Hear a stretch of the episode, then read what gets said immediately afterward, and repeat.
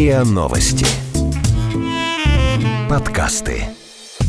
Как? Как вы? Как? Это дар Как такой? вы это? Как вы это делаете? Как? А давайте попробуем разобраться. Как вы это делаете? Так. Разговор с теми, кто делает. Это подкаст «Как вы это делаете?». Меня зовут Наталья Лосева, и здесь я, как вы уже знаете, говорю пристрастно с людьми, которые делают невозможное, неоднозначно интересно. Сегодня у меня в гостях настоящий ученый, но это очень интересный ученый. Его зовут Николай Викторович Дворянчиков. Он декан факультета юридической психологии в Московском государственном психолого-педагогическом университете, главный редактор журнала «Психология и право», профессор кафедры клинической и судебной психологии факультета юридической психологии и, как я уже выяснила, большой специалист по сексуальным маньякам. Все правильно вас представила? Правильно Да. сказала? Наталья, большое спасибо за такое длинное и подробное представление. Все правильно. Ну, так правда, что маньяки это ваша там главная, так сказать, любовь, извините за каламбурчик? Ну, вы знаете, любовью это назвать сложно. Это научный интерес. Поскольку все-таки к этой теме можно подходить только четко понимая свою позицию. И моя позиция в отношении маньяков исследовательская. Мне интересно, почему они себя так ведут, как можно объяснить их поведение, можно ли как-то повлиять на них, предсказать. Вот давайте начнем с того, что как вы исследуете. Чтобы исследовать кого-то, нужно иметь к ним доступ.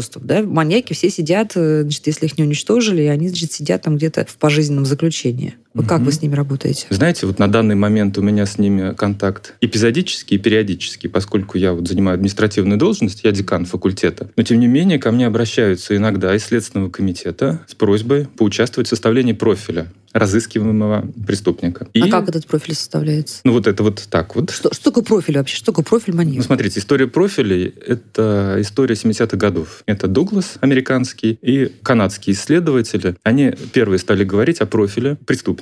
Здесь два таких вот аспекта профиля. Один профиль — это вот профиль личности. Это мотивы человека, это его привычки, это его особенности, это его какие-то характерные черты, которые помогли бы следователю сузить круг подозреваемых. Вторая часть — это геопрофилирование. Это те места, где можно ожидать следующее преступление, те ореолы, обитания маньяка, если А можно это так что, сказать. влияет, что ли? То есть они могут совершать преступление в каком-то месте, потому что это место там на, них что-то там навеивает, да, как-то мотивирует, А, ну вот, мотивирует к преступлению. А, Есть, значит, это Институт криминологии при университете имени Саймона Фрезера в Канаде, супруги Пол и Патриция Брантингем. Они как раз начали заниматься геопрофилированием, то есть они заметили, что преступники в зависимости от пола, от возраста а, по-разному взаимодействуют с пространством, когда речь идет о криминальном поведении. И в частности, например, дети и женщины уходят от преследования по вершине горы или по крышам здания, например, а мужчины идут в обход у основания. Ну, с этого все началось. Но это жертвы так себя ведут. Это те, кого преследуют. Кого преследуют. Кого да. преследуют. А что касается уже серийных убийц и преступников, вот эти исследователи канадские, они начали серию работ, в которых было показано, что не случайно места, где преступник совершает преступление, общая логика всех предположений строится на том, что преступник совершает преступление там, где есть наибольшая вероятность это преступление совершить, и в очень хорошо знакомой местности. Поэтому вот есть такая удивительная статистика, что преступники совершают сексуальное свои правонарушения в ореоле до 8 километров от места, которое называется условно база или дом. То есть это место, Ага. где они живут, и частота при встречаемости, например, вот этих вот актов криминальных этих людей, она угасает с удалением от этих баз. То есть это дом, это место работы, это транспортные пути, очень хорошо знакомые преступнику. И вот эта закономерность, я ее вот... ну, То есть сам- инстинкт самосохранения у них не срабатывает. Да? Они же должны так умом-то понимать, что Вот надо такое. Воры, например, едут гастролеры, да, какие-то воры-гастролеры там совершают преступление, потому что у них они разумом понимают, надо подальше. А эти, значит, вокруг вот своей этой базы. Бывает так, что они переезжают в другой город или в какие-то И там у них местности. тоже появляется Вот какая-то база. Преступник, да, который совершал преступление в Тверской, Владимирской и Ярославльской областях, где у него были базы, схроны, охотничьи угодья. Он охотник, выезжал туда, он москвич, выезжал туда, и на протяжении нескольких лет он вот эти вот места облюбовал как Почему свои. же их не ловят быстро? Вот если вы им говорите, да, вы клинический психолог, который занимается этими маньяками, вы говорите криминалистам, друзья, маньяк ходит в радиусе 8 километров, да, если произошло два преступления, все уже понятно, где его ловить. А почему же не ловят-то их тогда? Бывает так, что он буквально вот на одной территории совершает преступление. Вот в 90-х годах был такой Лосиноостровский, например, маньяк, который... Ну, Рябицевский не так давно. Или Бицевский. Да. вот он облюбовал себе территорию. И вот на протяжении нескольких месяцев совершаются преступления на фоне того, что недалеко прохожие, наряды милиции, которые патрулируют парки. Одна из особенностей вот таких вот людей — это их своеобразная мимикрия.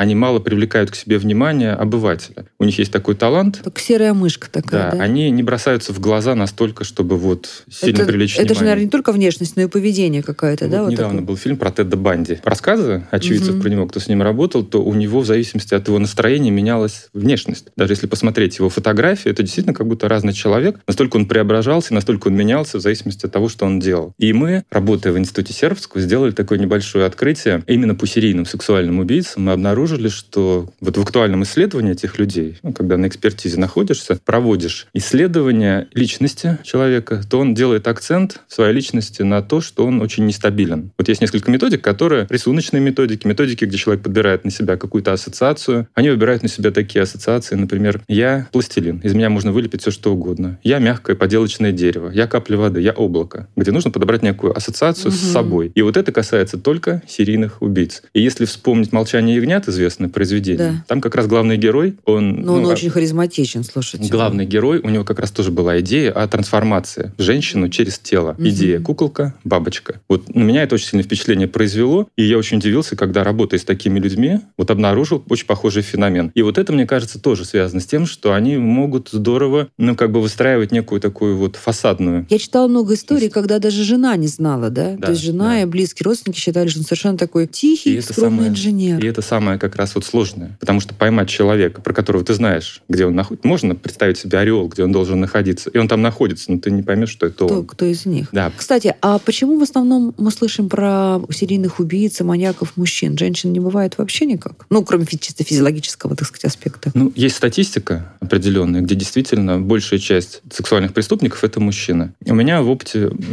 практической это- деятельности была одна женщина-убийца. Ух ты. Можно сказать, что она Серийная. тоже маньяк. У нее не серия была, но были эпизоды. Мгм. И интересно то, что если, например, исследуя мужчин, маньяков, мы видим как раз вот изменение идентичности, фемининность, идентификация нечеткая с мужской ролью, проблемы, связанные с самоутверждением, то у этой женщины некая зеркальная такая была история. То есть она маскулинна, она была недовольна своей как бы вот принадлежностью к женскому полу, и всю жизнь свою она посвятила тому, чтобы доказать мужчинам, что она лучше их. Вот давайте с точки зрения клинической психологии, они здоровые люди? Или давайте по-другому, может ли быть серийный маньяк формально психически здоровым человеком? А, да, формально на приеме у психиатра он может продемонстрировать признаки психического здоровья. Может. Но я здоровых не видел. Те, с кем мне приходилось работать, ну, за исключением тех профилей, по которым не был задержан преступник, всегда в анамнезе, в истории жизни человека можно проследить ряд факторов, вредных факторов, факторов, которые влияют. Я могу их перечислить. Давайте. Это, как правило, очень ранняя травматизация нервной системы, связанная... Что-то в детстве произошло. Это родовая травма или А, то есть прям при рождении ишемического может быть. гипоксиального генеза, например, да, когда нарушаются функционирование клинически неактивных на тот момент отделов, и рождаясь, ребенок не демонстрирует каких-то вот проблем. Но могут быть повреждены а, отделы, которые участвуют в обеспечении копулятивного цикла, Это ну или такое? сексуального поведения Мгм. человека. Каждый из этих вот этапов, например, связанных с выбором объекта сексуального, с привлечением к себе внимания, с ухаживанием, собственно, с контактом сексуальным, они обеспечиваются ну, комплексом подкорковых структур, которые, ну, как бы при нормальной социализации сексуальности человека привлекают и корковые отделы, и социализация. Еще какие факторы? Травматизация, это понятно, это проблемы в семье,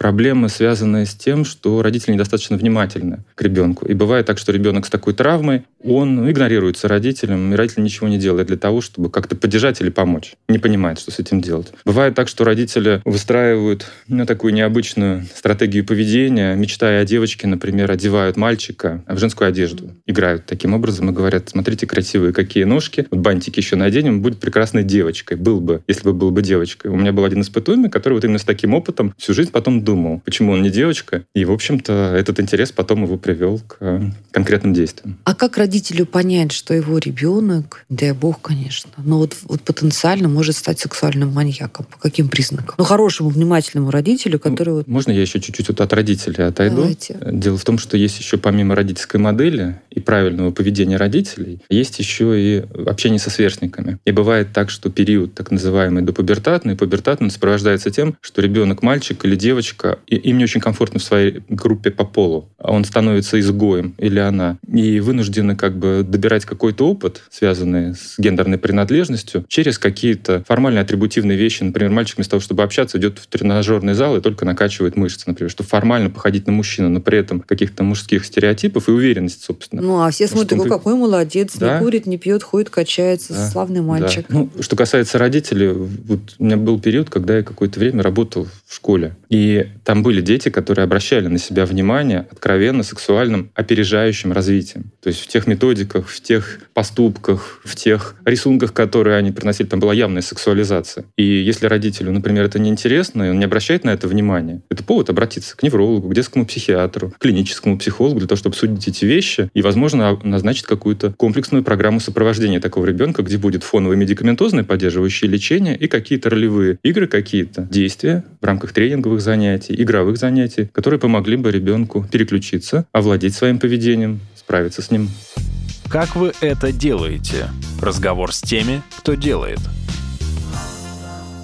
То есть совсем не обязательно ребенку убивать соседских кошек, чтобы, или там, не знаю, Вообще взрывать отношение лягушек. жестокое к животным это хороший, это, ну как хороший в кавычках признак Мгм. прогностический. Действительно, очень многие преступники жестокие, они в детстве отличались жестоким обращением с животными. И поэтому, причем, вот у меня был пациент один, который заводил хомячков и очень беспокоился о них, кормил их, ухаживал за ними. Но потом следующего увлечения были аквариумные рыбки, которых он выращивал таким образом, он подсаживал к мирным рыбкам, рыбок бойцовских. И ему очень нравилось наблюдать за тем, как бойцовские рыбки жестоко расправляются с обычными рыбками. Он называл это биогеоцинозом ему. У меня была такая интерпретация, что это ну, нормальный процесс в природе. И после этого у него уже дальше развитие пошло по другим каким-то вот более Слушайте, серьезным Ну, а интересам. как же люди, которые вот смотрят, например, эти бои без правил, да, где там мозги, кровь, э, слюни, сопли летят, зубами вместе вылетают. Это вариант нормальности или это тоже Влияет ли это на них? Да, Вы или знаете, это тоже какие-то Это, это такие... очень такая интересная давняя маньячные. история. Влияние сцены насилия на экране на зрителя. И есть две точки зрения полярные. Одна точка зрения говорит, что это хорошо, это эффект катарсиса, и человек, у которого нет на работе возможности, например, поубивать всех так подчиненных начальников, образом, да? да, клиентов, которые его уже измучили. Смотря на такой э, фильм, он как бы отреагирует. Те негативные эмоции, которые у него есть, расслабляется. А есть другая позиция, которая, ну, как бы опирается на теорию викарного научения. То есть научение через наблюдение. И действительно вот этот опыт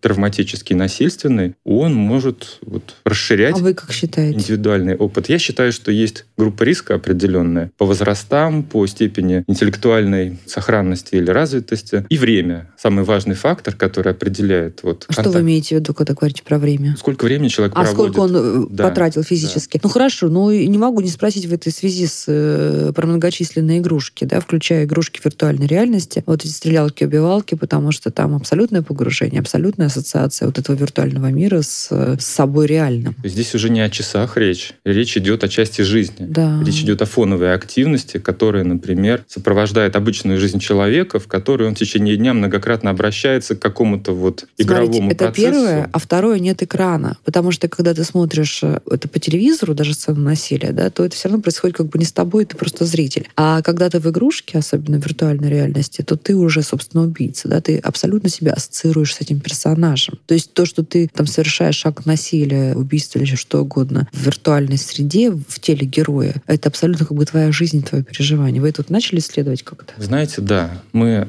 сейчас начали уже один проект в университете, который как раз нацелен на выявление соотношения онлайн-активности и офлайн реальной активности. И мы пытаемся э, понять, каким образом поведение в виртуальном поле корреспондирует с поведением человека в реальном. Это интересный вопрос, он очень сложный, потому что действительно поведенческий репертуар человека, который играет в эту игру, он расширяется этим опытом необычным. И этот опыт, он становится одной из программ поведения. Другое дело, останется ли эта программа там, в этой игре, или она будет генерализовываться и выходить. Вы знаете, вот у нас в медицинской такой вот системе диагностики сексуальные аномалии, парафилии, могут быть поставлены как по поведенческой активности человека, так и по сновидениям и фантазиям, которые в течение шести месяцев продолжаются. Так сначала надо вытащить из человека эти сновидения фантазии, правильно? Если мы, например, да, они вытаскиваются с помощью специальных интервью или каких-то таких вот инструментов, но я это сказал к чему? Это некая внутренняя активность. И человек, который играет в специфическую игру, эта активность у него вот внутренне локализованная в каком-то поле нереальном, но виртуальном. И я думаю, что здесь очень интересно как раз вот выяснить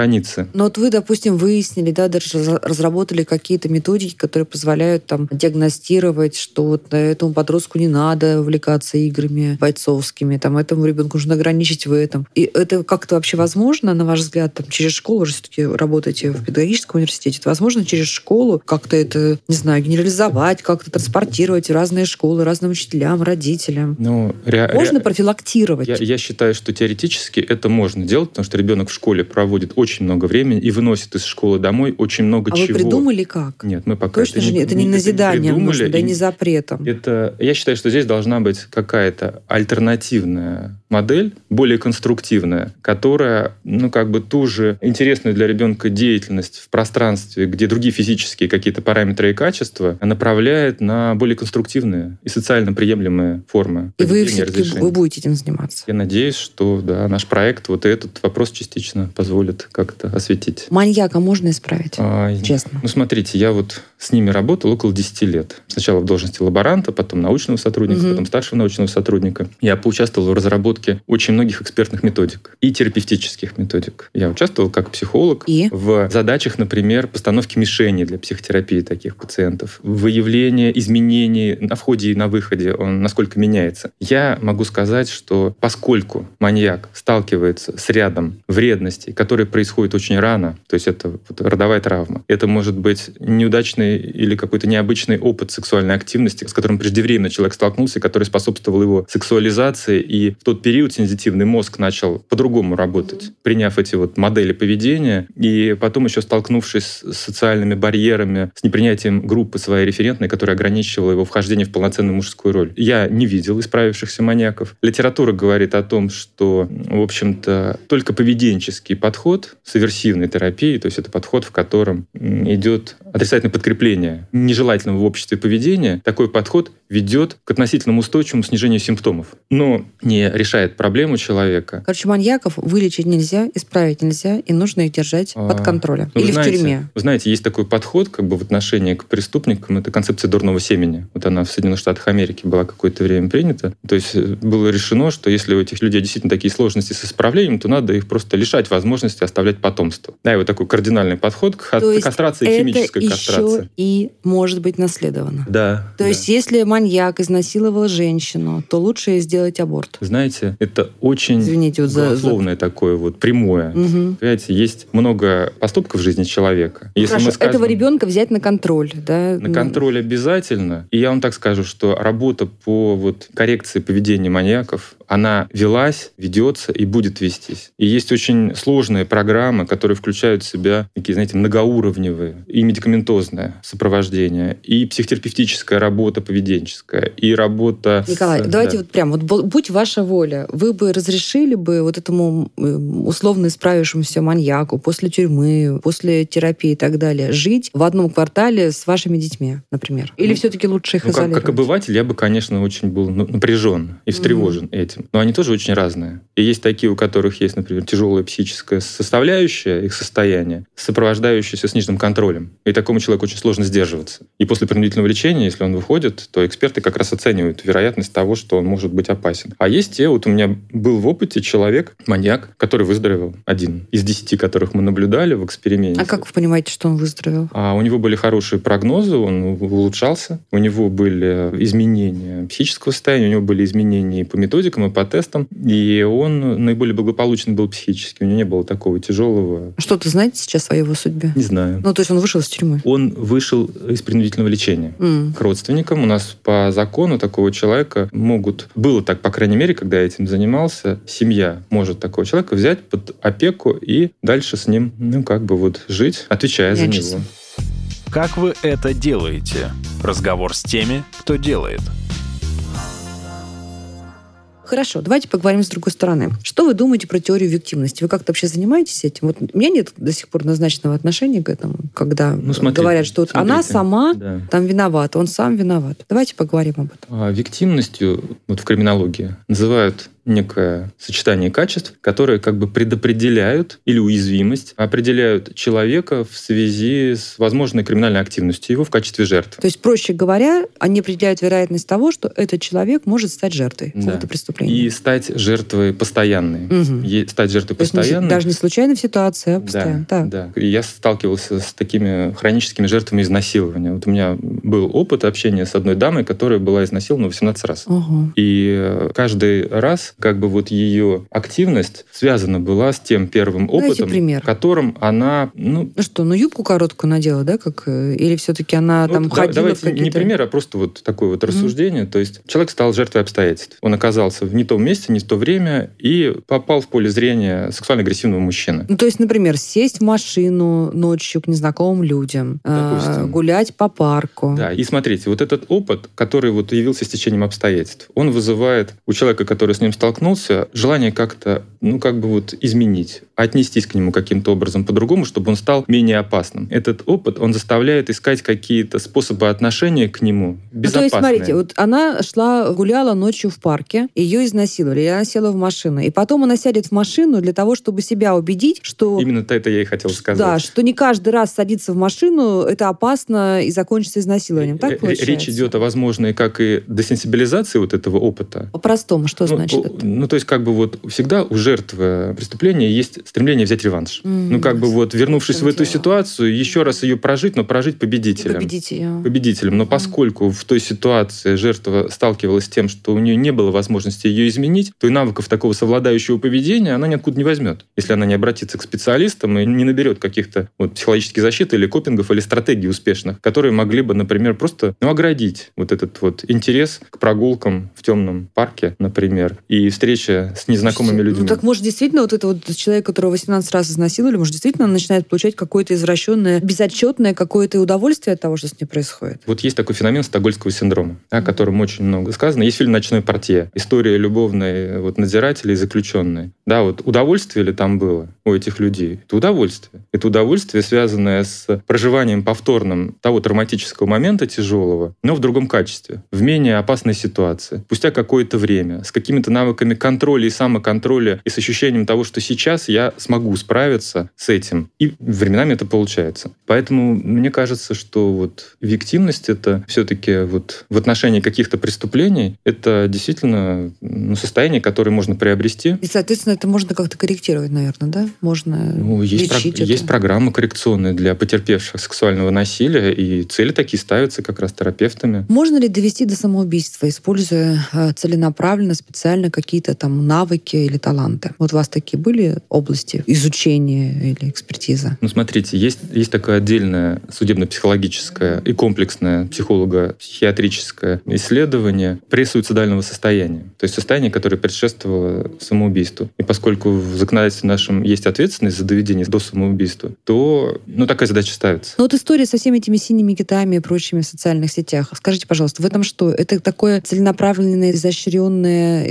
извращенное преступление? Это люди, на ваш взгляд, люди, которые эту мерзость совершают, они действуют исходя из чего? Вот у них что? У них какой-то... Они тоже маньяки, получаются? Вы имеете в виду организаторов? Мне кажется, здесь очень сильная коммерческая составляющая, и история напоминает тотализатор с закрытым э, То входом. Есть это просто закрытым галимый входом, цинизм который, и сволочизм. Который, ну, мне кажется, даже там ставки делают вот на детей, на каком-то, может быть, специальном табло, куда выводят их. Дело в том, что подростковый возраст — это по определению кризисный возраст. Для пресуицидального состояния характерно что? Вот как судебный эксперт, психолог, я могу сказать. Так это переживание достаточно острое на данный момент своей жизненной ситуации. То есть очень сильная эмоциональная откликаемость человека в связи с тем, что он в кризисе находится. Это обесценивание прошлого своего и негативное оценка прошлой жизни. Это не на что опереться. это Да. укороченная перспектива будущего или отсутствие перспективы будущего вообще. В частности, например, может что-то происходит в жизни, а у подростка каждый день вот что-то может такое происходить, и из-за двойки, например, может показаться, что все, теперь он не станет там звездой или в будущем профессионалом, каким он хотел быть. И вот это вот сокращенное будущее, негативное прошлое, негативная низкая самооценка на данный момент, они являются такими вот, ну, как бы небольшими предпосылками чего. А вот если, например, еще проведена какая-то работа по конверсии или трансформации понятий жизнь и смерть, потому что для обывателя жизнь и смерть это совершенно четкие смысловые гнезда понятия имеющие. Да, бывает так, что есть специальная активность, в сектах некоторых такая активность ведется, в неких сообществах деструктивных такая активность ведется, где идет подмена понятий. И категория смерть, благодаря тому, что идет работа с семантическим полем этого понятия, уже не становится смертью с точки зрения обывателя, а как некий промежуточный этап, например, в будущую интересную реальность, в которой все гораздо лучше и хорошо. И жизнь. Вас когда-то привлекали вот к поиску таких людей, которые занимаются преступлениями в социальных сетях такого рода? Смотрите, вот к таким преступлениям не привлекали. Я когда-то имел отношение к, к экспертизе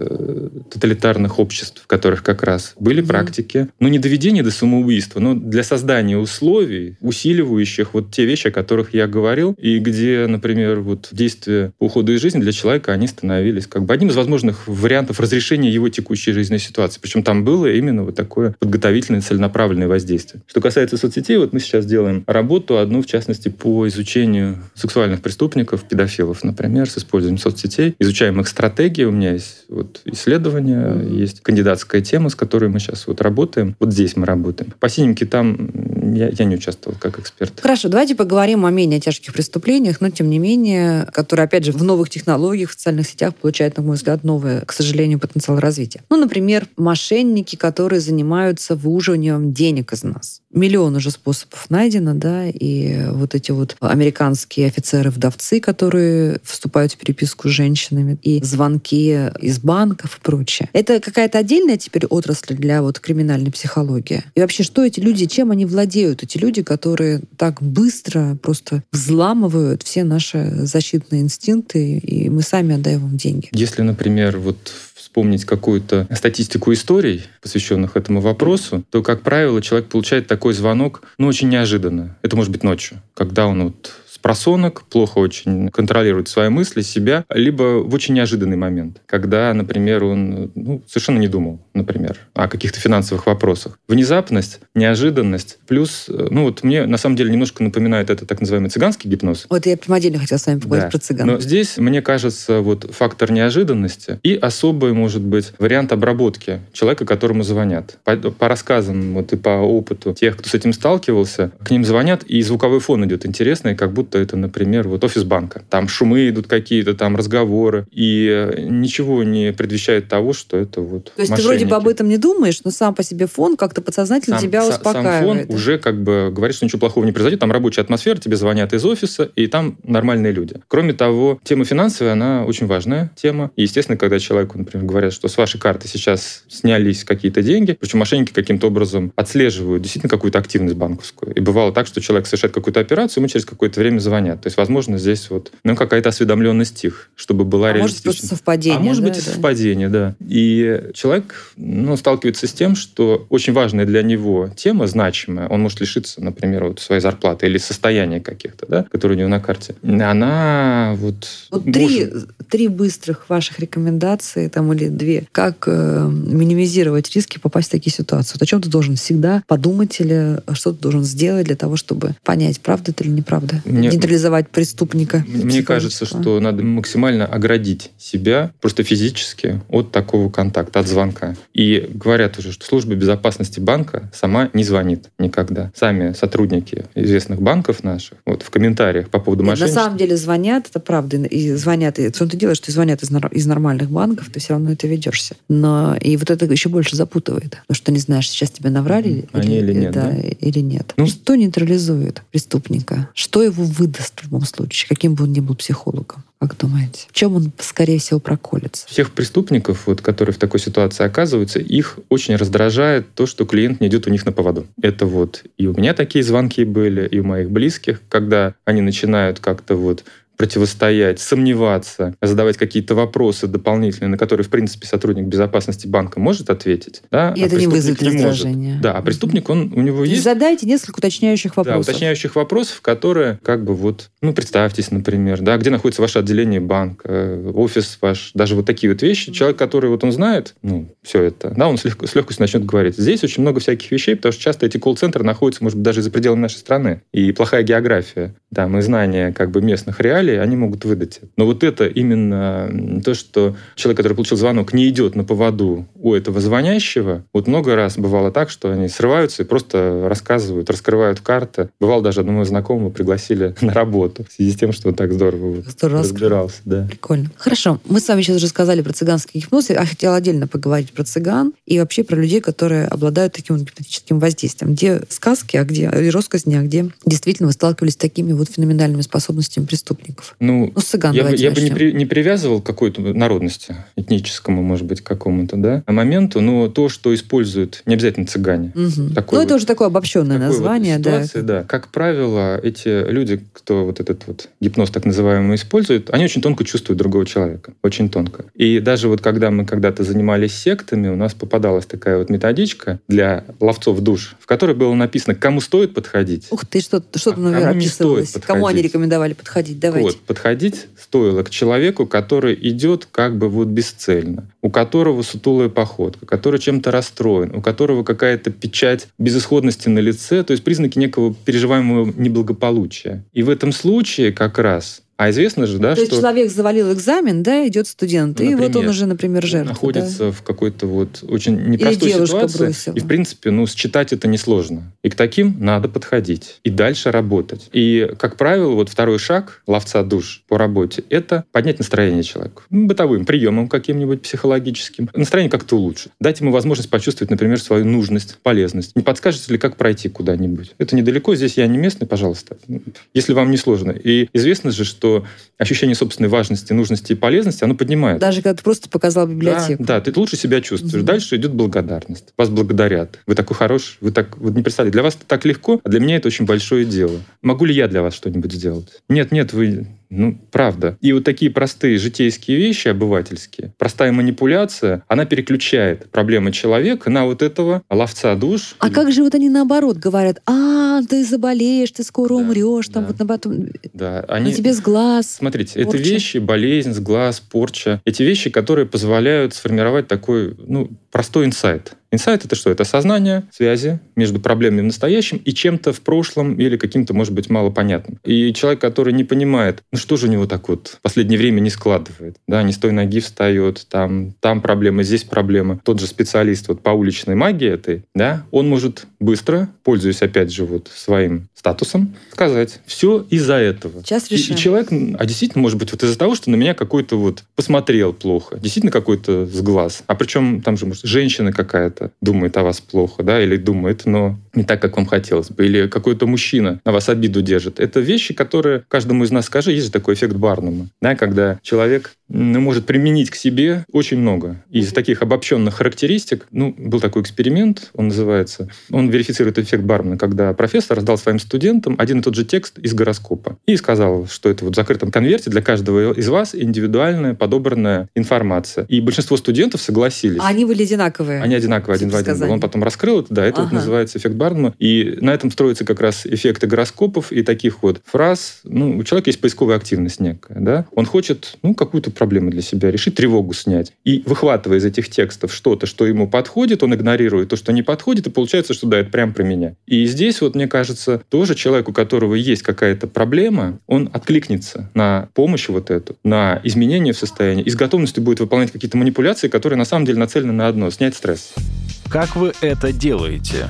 Разговор с теми, кто делает – Скажите, но вот такие вот формы манипуляций, которые едва ли не узаконены, как, например, нейролингвистическое программирование, вы считаете, что этому полезно быть, так сказать, в открытом доступе, да? Потому что сейчас вот посмотришь на каждом столбе объявления, например, да? Техника ну, я нейролингвистического бы, программирования. Я бы отнес нейролингвистическое программирование к одному из подходов психотерапии, которому место на приеме у психотерапевта. А И... не у каждого менеджера-продавца? Нет. Это, ну, знаете, есть, конечно, такие вот специалисты по продажам, которые привлекают разные, может быть, и не очень некорректной практики воздействия и с использованием Это преступление, на психоактивных веществ, например, и с использованием каких-то ну, групповых практик, э, групповых практик и особых, например, манипуляций с питанием, да, которые могут вот менять состояние человека. И я считаю, что ну вот то НЛП, которое как бы вот разработано профессионалами и для решения профессиональных задач, ему место в психотерапии, где элементы его используют, в том числе, кстати, в работе и с маньяками теми же самыми тоже. Ну, то есть кто-то должен контролировать, наверное, да, все-таки. Да. А как это контролировать? Ну вот сейчас же идет обсуждение закона о психологической помощи. Разработан проект, и как раз вот этот закон — это один из инструментов, который мог бы это вот... Скажите, вот обилие, так сказать, разговорного письменного языка в нашей повседневной жизни, что я имею в виду, да, что мы в последние годы, с каждым годом все больше и больше, мы голосовое общение переводим в письменное, да, мы очень много появляется там переписок в социальных сетях, в мессенджерах, в том числе в открытых и так далее. Это как-то помогает вам, криминальным психологам, или, может быть, может помочь, проанализировав текст, увидеть вот там маньяка потенциального, мошенника, насильника и так далее? Да, ну как профайлер, например. Вот я сталкивался с аудиосообщениями, которые оставляют маньяки своим жертвам, вызывая их навстречу. И мы эти аудиосообщения также анализируем, и текстовые сообщения. Когда они становятся частью материалов уголовного дела, это закрытая, это личная переписка, но когда идет расследование, то эксперты, ну, подписывают соответствующие документы, они получают доступ к этим материалам. И по ним, да, мы можем посмотреть и стратегию воздействия преступника на жертву, и можем посмотреть ну, какие-то скрипты характерные, вот, словосочетания или смысловые блоки, которые направлены на программирование поведения другого человека, на попытку на него повлиять, как вот, например, педофилы воздействуют на детишек через мессенджер, через там какую-то социальную сеть. Не хуже синих китов, на самом деле. Там вот. Ну хорошо, вы вот с этим материалом сталкиваетесь уже, когда преступление совершено, и вас как эксперта зовут, чтобы вы поучаствовали в расследовании. А на ваш взгляд, можно ли уже сейчас из накопленного материала выбрать какие-то, не знаю, там слова формы, какие-то характерные обороты, и, может быть, мониторить социальные сети для того, чтобы вычислить, ну, профилактировать просто вот таких вот негодяев. Как вам кажется, я сейчас не говорю с точки зрения организации этого процесса, да, это понятно, что это не ваша кафедра, а с точки зрения того, что есть ли достаточная экспертиза, чтобы можно было там промониторить хотя бы открытые сообщения и насторожиться? На данный момент, ну, наверное, теоретическая возможность такого анализа есть, но есть очень много вопросов, связанных с правовой, этической составляющей этой работы аналитической. И теоретически это возможно. Но насколько это возможно реализовать практически и внедрить это, и получать какой-то результат, результат. Но это, наверное, вопрос. Хорошо. А ваши методы позволяют, может быть, был у вас опыт такой, когда вас пригласили в участие в какой-то экспертизе, и вы увидели, что человек незаслуженно обвинен, что его оговорили, его оклеветали. И вы смотрите, ну, допустим, вы делаете какую-то экспертизу, и вы говорите, Друзья, это невиновный человек. Очень сложная на самом деле история. То есть у меня был в опыте моем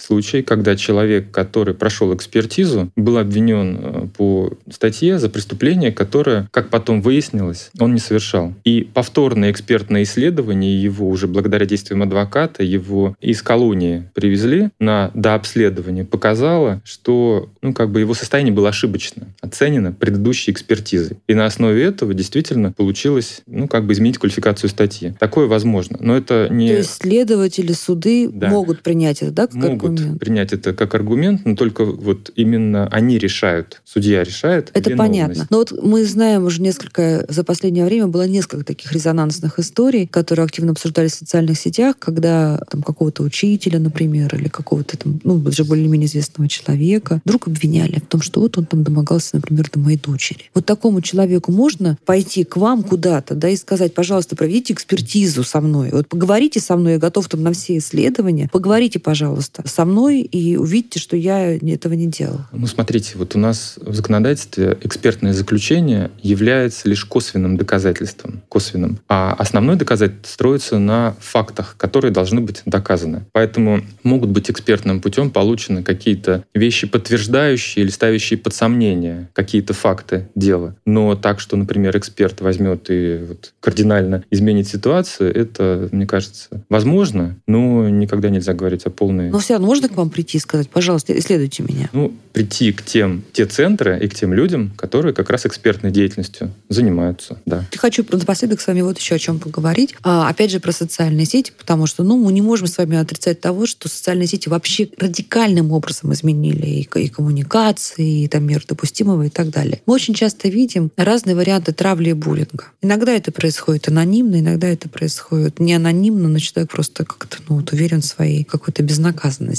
Вы как-то это отслеживаете? Вот что происходит вообще? Потому что вот мы, может быть, мы не можем как обыватели сформулировать, но мы видим, что какие-то границы допустимого, вот это вот э, ущерба психологического, морального, который наносит в социальных сетях, они сильно-сильно ну, раздвинулись, сильно увеличилось. Или нам так кажется? То есть вы говорите о том, что нередко социальные сети принимают на себя... Становится площадкой моральных площадкой преступлений. для ну, как бы решения проблем, которые возникли в обычной жизни. И в обычной жизни такое вот поведение не очень, как бы, вероятно, разовьется. Да, в социальной сети, где есть элементы анонимности, где есть элементы дистанции, где есть элемент обезличенности другого человека в таком общении, ну, это раскрепощает. И это действительно... В реальной жизни ты пять раз подумаешь, прежде чем подойти к малознакомому человеку, сказать, знаешь, у тебя кривые ноги, плешь на голове, ты неудачник и так далее, да? Ну, потому что там, ну, как-то не принято, ты боишься. В социальных сетях это допустимо. Помните, это вообще это преступление вообще или это... Я немножко сейчас отвлекусь чуть-чуть. Помните, были эксперименты Милграма.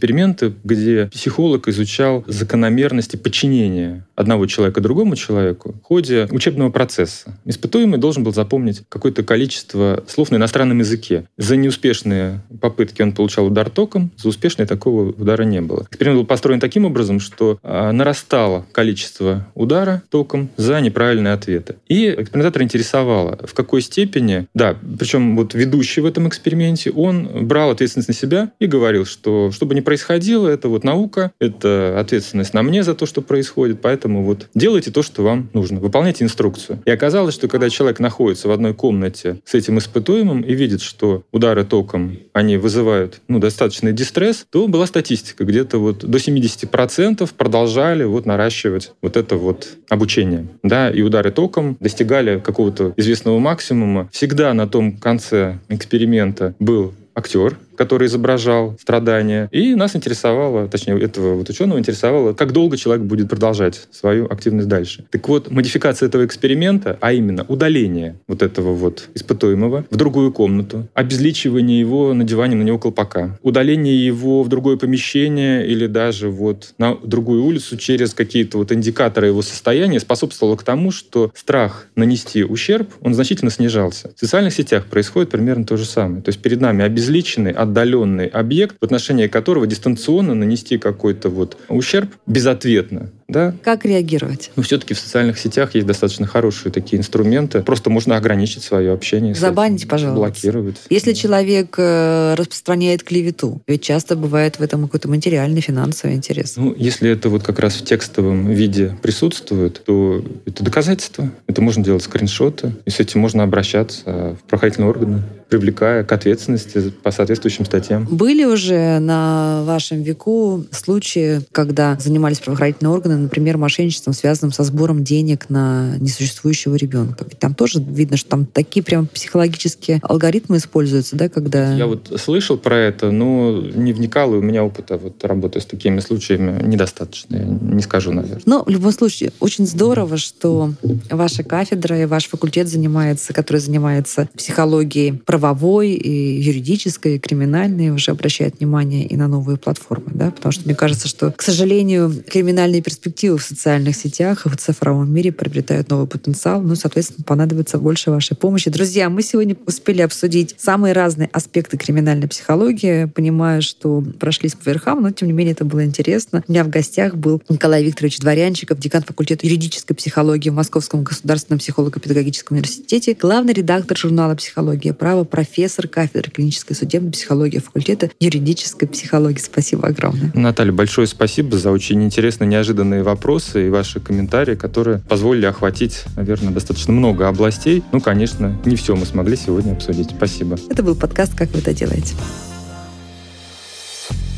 Вы слушали эпизод подкаста «Как вы это делаете». Автор и ведущая подкаста Наталья Лосева. Подписывайтесь на подкаст на сайте ria.ru в приложениях подкаст с Web Store и Google Play.